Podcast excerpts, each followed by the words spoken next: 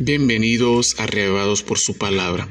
Hoy Isaías capítulo 62. Leemos los versos 2 y 3. Entonces verán las gentes tu justicia y todos los reyes tu gloria y te será puesto un nombre nuevo que la boca de Jehová nombrará.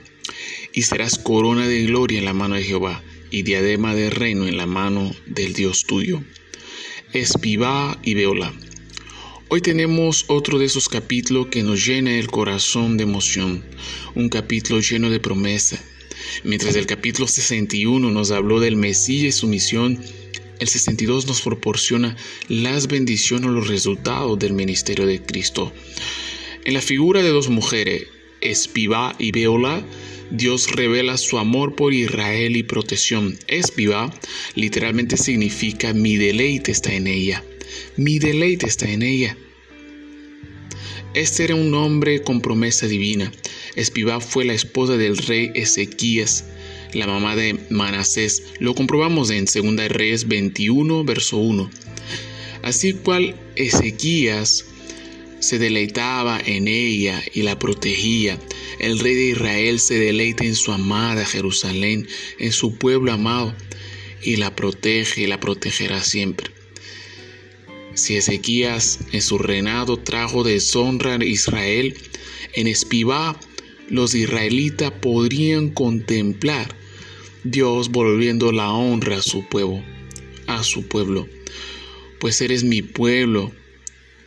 Pasa lo que pase, los ojos de Jehová siempre están sobre su amada iglesia. Leemos en versículo 4. Nunca más te llamarán desamparada, ni tu tierra se dirá más desolada, sino que será llamada espiva, y tu tierra beula, porque el amor de Jehová estará en ti, y tu tierra será desposada. Beula literalmente significa poseída o casada. Comprobamos el nombre de este personaje en la Biblia, Ezequiel, perdón, 16.8. La que había estado viuda y desolada se convertiría en honorable esposa del rey. No más desamparo, no más de estar sola. La obra de Cristo nos introdujo a esta eternidad con Dios, a esta eternidad de restauración y paz. Leemos el versículo 8, 9 y el 11 y el 2. Juró Jehová por su mano derecha y por su poderoso brazo que jamás daré tu trigo por comida a tus enemigos, ni beberán los extraños el vino que es fruto de tu trabajo, sino que los que cosechan lo comerán y alabarán a Jehová, y los que lo vendimian lo beberán en los atrios de mi santuario.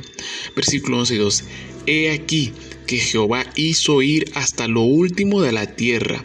Decid a la hija de Sión, he aquí viene tu Salvador He aquí su recompensa con él, delante de él su obra.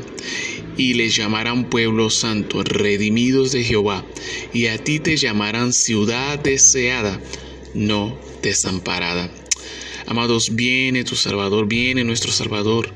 La venida de Cristo, su primera venida debió de ser el cumplimiento de estas palabras de verdad, de redención y libertad y en parte se dio esto, pero falta la contemplación absoluta de esta libertad, de esta redención de Cristo en su segunda venida.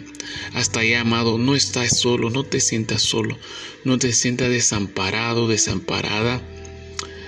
La miseria que nos rodea no es un reflejo del Dios rico que tenemos.